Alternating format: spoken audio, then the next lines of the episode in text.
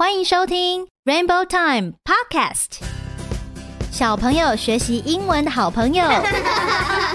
Rainbow Time 彩虹时间儿童英文杂志，一起来听故事吧。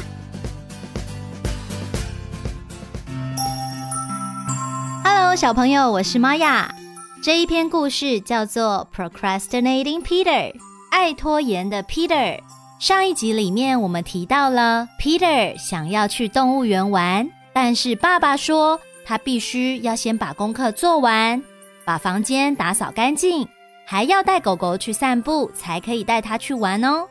Peter 应该在晚餐后就把功课写完的，可是隔天到了学校，他没有做功课，他跟老师说。I'll do it later。我等一下会做功课的。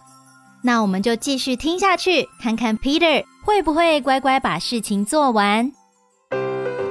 When Peter went home, Sasha was looking out the window and barking. 当 Peter 回到家的时候，Sasha 正在对着窗外的他疯狂的吼叫着。When Peter walked into his house, Sasha was jumping up and down like a yo-yo. 当 Peter 走进家门的时候，Sasha 像溜溜球一样上下上下的跳着。Relax, Sasha，冷静一点啊，Sasha。I'll bring you for a walk later, said Peter as he went upstairs. 我晚一点会带你去散步啦。Peter 一边走上楼一边说。Peter threw his book bag on the floor with the rest of his mess and got a book he had about the jungle. Peter 把他的书包跟地板上乱糟糟的物品丢在一起，然后拿起一本关于丛林的书。He spent the evening looking at pictures of all the wonderful animals he would see at the zoo. 他花了一整个晚上的时间都在做什么呢？都在找这本书里面所有有可能他去动物园里面会看到的美好的动物。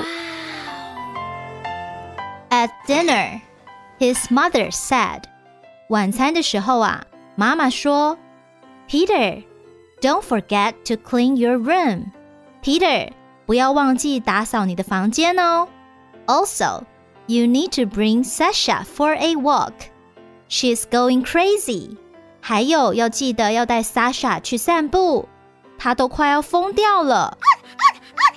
Sasha was running back and forth through the living room and up and down the stairs while barking. Sasha 一边在客厅和楼梯间来回奔跑，一边狂吠着。Don't worry, Mom. I'll do it later," said Peter. 不用担心啊，妈妈，我等一下就会带他去散步了。Peter 说。But Peter never did it later. 但是 Peter 从来都没有等一下就做了。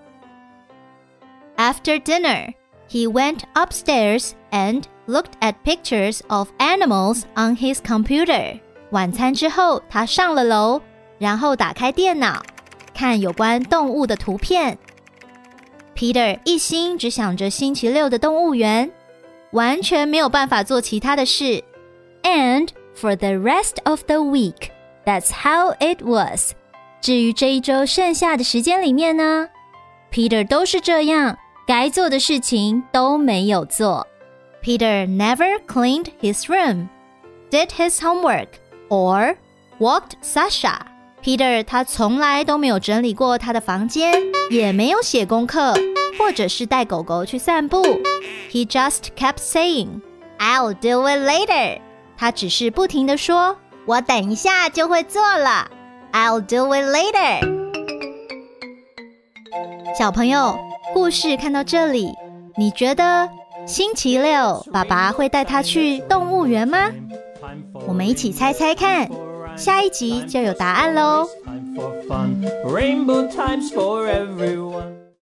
如果你喜欢彩虹时间，记得帮我们打上五颗星，留言订阅并分享给你的亲友。只要一杯咖啡的小额赞助，就可以支持我们继续创作更多优质的节目内容哦。